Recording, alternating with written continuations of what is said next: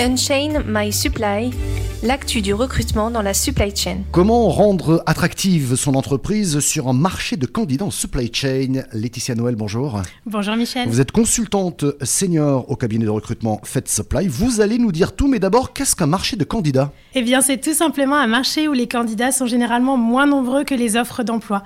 En d'autres termes, un candidat disponible va se voir proposer trois ou quatre offres d'emploi. Hum, Quelles fonctions sont les plus touchées? Eh bien, elles sont toutes touchées. C'est bien simple, c'est une tendance qui s'est inversée par rapport il y a 3-4 ans en arrière. Les fonctions pénuriques sont notamment très très touchées et pour pouvoir se démarquer, il faut glamouriser son entreprise. La structure, c'est une chose, le recrutement en est une autre, mais faire adhérer un talent à des valeurs au long terme, c'est un effort de chaque instant.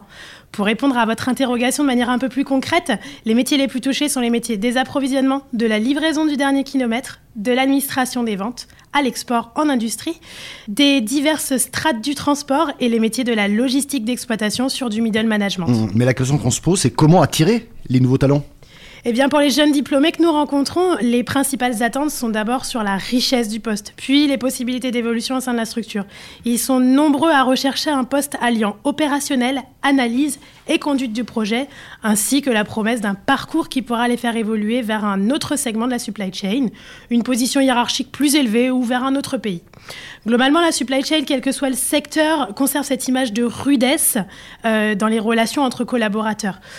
Mais on peut noter que lors de nos échanges avec les candidats, on observe que ces derniers sont très attentifs au relationnel avec leurs pairs, leurs collaborateurs et leur hiérarchie. Ils veulent, ils veulent se sentir intégrés, avoir un sentiment d'appartenance à un projet pour pouvoir s'investir pleinement. L'ère post-Covid semble avoir mis en exergue une nouvelle tendance, le télétravail, même pour des postes qui n'avaient pas vocation d'avoir cet avantage. C'est d'ailleurs de temps en temps un levier de négociation. Et fini les stéréotypes euh, sortis des formations similaires. hein. Les professionnels de la supply chain nous confient régulièrement apprécier de travailler avec des collaborateurs aux parcours divers et aux expériences variées. Par ailleurs, même si nous rencontrons encore beaucoup de CV masculins, nous notons que les femmes rejoignent aujourd'hui de plus en plus nos équipes. Pour terminer, vous l'avez évoqué, quels sont les, les autres leviers de négo, si j'ose dire? Eh bien, ces leviers sont assez génériques et je pense applicables à tous les secteurs et tous les métiers. Le salaire, bien sûr, ce qui est rare et cher, l'équilibre vie pro-vie perso, le télétravail et surtout les projets sur lesquels intervenir, les perspectives d'évolution à court, moyen et long terme.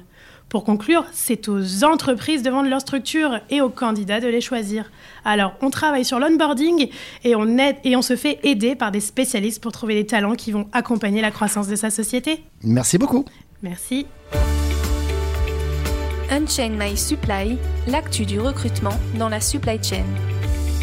Suivez le cabinet de recrutement Fed Supply sur nos réseaux sociaux et consultez nos dernières offres d'emploi sur notre site dédié.